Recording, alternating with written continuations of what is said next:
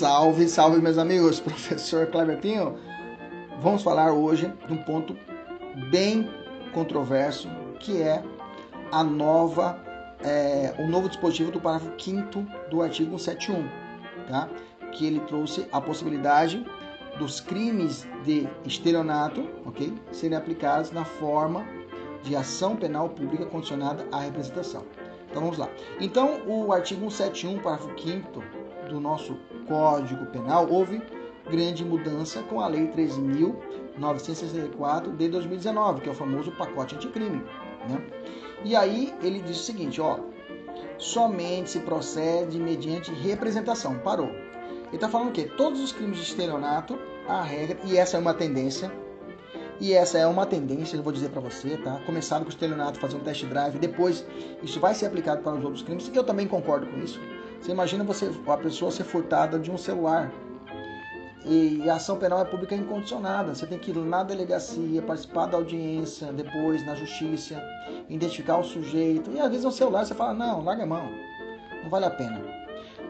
Passando agora a figura da representação, né, a, a ação penal exigiu agora uma, uma condição para que seja instaurado, instaurado inquérito policial ou a ação penal futura, é chamada uma condição de procedibilidade, ou seja, uma condição para o processo começar, que é a autorização da vítima, que é a autorização da vítima através da representação, ok? Então, para os crimes de estelionato, hoje a regra é a ação penal pública condicionada a essa autorização chamada representação. A representação ele vai ter o prazo de seis meses a partir do conhecimento de quem é o criminoso. Descobriu que é um criminoso, nasce para ele o direito de representar no prazo de seis meses. Se ele não fazer isso, acontece a chamada decadência, ok?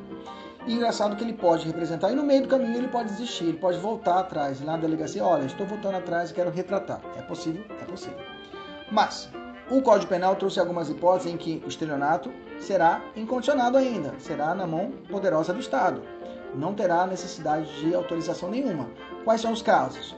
Nos casos, se o crime estelionato é cometido contra a administração pública direta, estou falando dos órgãos públicos, indireta, estou falando das autarquias, empresas públicas, sociedade, economia mista, ok? Fundações públicas, ok? Quando a vítima for uma criança, 12 anos incompleto, ou adolescente, 12 anos completo ou menor de 18 anos, pessoa com deficiência mental, mental, cuidado, não falou física, né? Não falou física, eu já deixei um, um fio solto aí quanto a isso. Maior de 70 anos de idade ou incapaz. Veja, não falou 70, falou maior de 70. Não falou 60, falou maior de 70, ou seja, 71. Então, para essas vítimas, o crime ainda se processa mediante, aliás, se processa de forma como era antes. Ação penal pública incondicionada, não necessita de nenhuma autorização da vítima. Bacana? Tranquilo? Mas me surge uma pergunta. O que acontece com os crimes que eram antes do pacote? Antes de janeiro de 2020, que deu a vigência do crime é, do pacote anticrime, né? Como que fica as situações antes? Porque daqui para frente eu já sei dessa regra, mas e antes? Quando a pessoa cometeu um, furto simples, é, um estelionato simples, precisa da representação e o processo está rodando. E aí, como é que resolve isso? Dá para parar tudo e fazer a representação ou não precisa fazer representação porque o processo sofre um ato jurídico perfeito?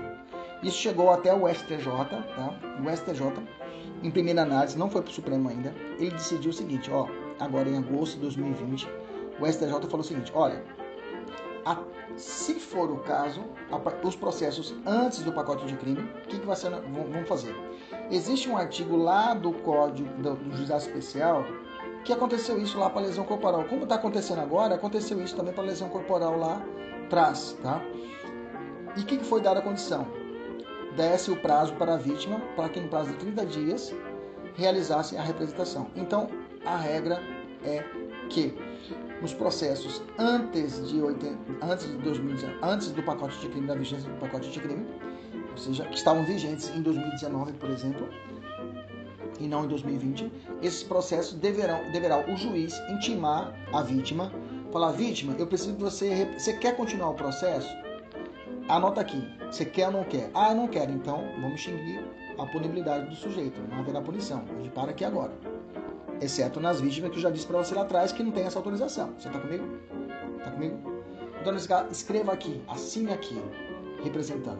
Inclusive, quando, aquele, é, quando dias atrás aconteceu que eles se passaram por, por mim, né, no meu WhatsApp, como já falei para vocês, é, é, é, em outro podcast da, que eu falei somente a respeito do estelionato, eu disse que alguns é, os sujeitos, os criminosos passaram por mim e pediram valores aos meus amigos, né? Como eu disse no outro podcast, né? Eles se deram mal porque pediu para meus amigos que são extremamente mão de vaca. Os caras não tiveram dinheiro. E até falei, vocês não são mais meus amigos. Né? Se eu tivesse pedido para vocês, vocês não teriam dado para mim, né? Seus sem graça. E aí os caras pediram para os amigos meus que era tudo mão de vaca. Não vou dar nada para você, Cleber, você tá rico. Então, nesse caso, quando eu fiz a notícia crime, a autoridade policial, nesse ano, eu já, inclusive, na notícia crime, já manifestei pela vontade que se fosse processado mediante. Eu representei. Eu representei ali no ato. Falei, ó, é, dessa requer de Vossa Excelência, requer de Vossa Ilustríssimo Delegado que também seja considerado a minha representação nesse ato para que seja processado e investigado as vítimas, os criminosos de tal crime. Já, ali eu já constei a representação, porque hoje é necessário. Então, a sacada é o seguinte: quando a pessoa ela, ela, ela tem que representar os criminosos, tem que fazer essa representação. Essa representação o juiz vai chamar os processos andando e falar assim, ó, você tem 30 dias, intima ela para ela apresente a sua competente representação. Se não apresentar, sob pena de decadência, sob pena de extinção da punibilidade pela ausência da representação e pelo efeito da decadência. Beleza? Essa, até quando eu posso, o juiz pode solicitar isso? O STJ também estabeleceu um marco. Até o transjulgado, tá? Quer dizer que um preso que está no processo, está cumprindo pena por estelionato. Ele não pode levantar o dedo e falar: olha, como não juntar a representação e hoje exige a representação, não posso ser punido mais por isso. Negativo, tá? Essa análise tem um corte até o transjugado. Ou seja, essa exigência que seja apresentada hoje a representação para processos antes do pacote anticrime só ocorre se o processo ainda não transitou em julgado. Beleza? Maravilha. Vamos avançar. O benefício previdenciário é crime permanente? Estelionato, de, estelionato previdenciário é crime permanente ou é instantâneo de efeitos permanentes? Bom, quando ele é praticado pelo próprio beneficiário, o estelionato previdenciário ele é permanente. Quando ele deixa, ele engana a previdência social. Tá?